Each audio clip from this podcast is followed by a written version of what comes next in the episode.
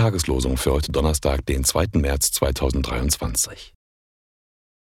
Der Herr sprach zu Jakob, Siehe, ich bin mit dir und will dich behüten, wo du hinziehst, und will dich wieder herbringen in dies Land. 1. Mose 28, Vers 15.